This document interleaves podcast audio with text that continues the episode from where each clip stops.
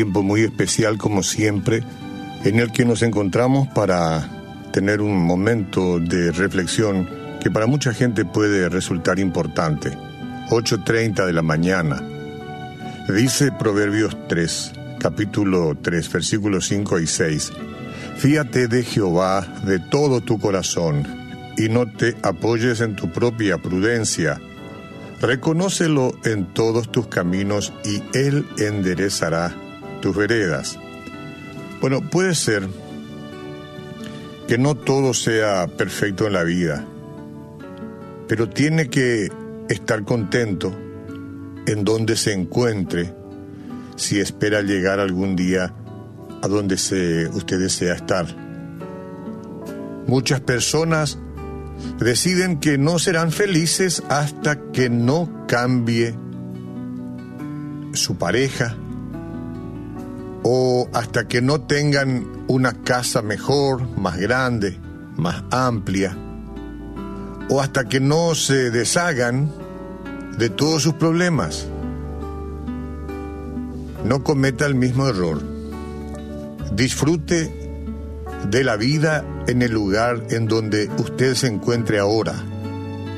Quizá tenga algunos obstáculos muy grandes en su camino, pero desanimarse no va a mejorar nada, absolutamente. Debe reconocer que Dios está al control de su vida. Lo va a estar aunque usted no lo reconozca, pero es mucho mejor reconocer. Él está dirigiendo sus pasos, los míos por supuesto, y le tiene precisamente ahí donde Él quiere en este momento, aunque a usted no le agrade. El apóstol Pablo dijo, pues he aprendido a contentarme cualquiera que sea mi situación. Eso está en Filipenses capítulo 4. Lo que dijo es, he tomado la decisión de que viviré contento. Ahora, contento no significa que no deseamos ver un cambio o que no mejor, eh, tratemos de mejorar. No, no significa eso. No es que simplemente nos sentamos ah, en neutro, en punto muerto, y aceptamos lo que venga. No. Me gusta como dice la Biblia parafraseada, He aprendido cómo estar contento, es decir, satisfecho hasta el punto de no sentirme perturbado ni intranquilo, eso, ¿verdad? Entonces, he aprendido cómo estar contento cualquiera que sea mi situación. Esa es la clave. No nos tenemos que perturbar porque nuestras circunstancias no sean precisamente como nos gustaría no debemos perturbarnos porque en este momento el coronavirus trata de gritar fuerte y de empujar a todos en un barranco. No, no debemos perturbarnos, no nos gusta esta situación. Pero ahorita mismo estamos ahí donde Dios quiere que estemos, lo reconozcamos o no, y mejor es reconocerlo. Dios no va a permitir que llegue una dificultad sin tener un propósito con ella. Lo que pasa en este mundo, aunque no podamos entender y hasta parecía locura o parecería locura decir esto que está pasando, es que Dios lo está permitiendo. De hecho que lo permite, si no, no hubiera ocurrido. Es posible que no lo entendamos, claro. Pero está bien. Los caminos de Dios no son nuestros caminos. Si puede mantener la actitud correcta, Dios ha prometido que cambiará cualquier situación de su vida para su bien. Y usted saldrá mejor que antes, no lo dude. Todos nosotros pasamos por temporadas sin lluvia en la vida, es decir, de sequía.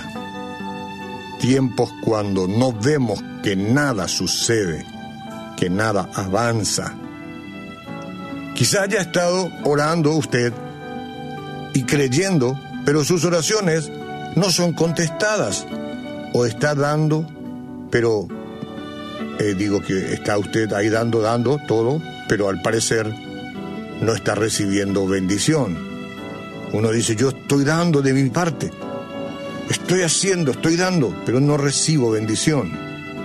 Quizás está haciendo todo para tratar mejor a las personas. Está caminando la segunda milla con alguien o con algunos para ayudar a los demás, pero nadie le está tratando bien a cambio.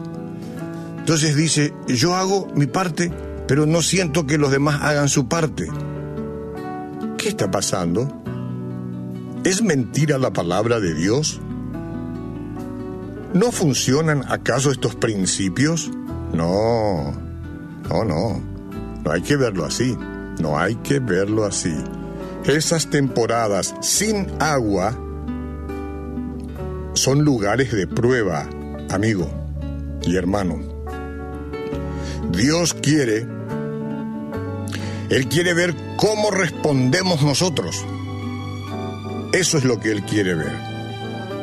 ¿Y qué clase de actitud tendrá cuando esté haciendo el bien y lo malo le siga pasando? Esto es una cosa rara, pero ahí es donde Dios mide la confianza y el amor que decimos tenerle.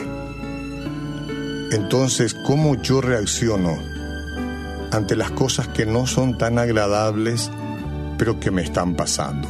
Señor Jesús, hoy una vez más alzo la vista de manera imaginaria hacia el cielo y te digo gracias por el lugar en donde estoy, por las condiciones en que estoy viviendo. Gracias porque aprenderé a vivir ahora sin esperar mañana. Hoy es el día y tú estás conmigo y estoy convencido y lo digo en el nombre de Jesús. Amén.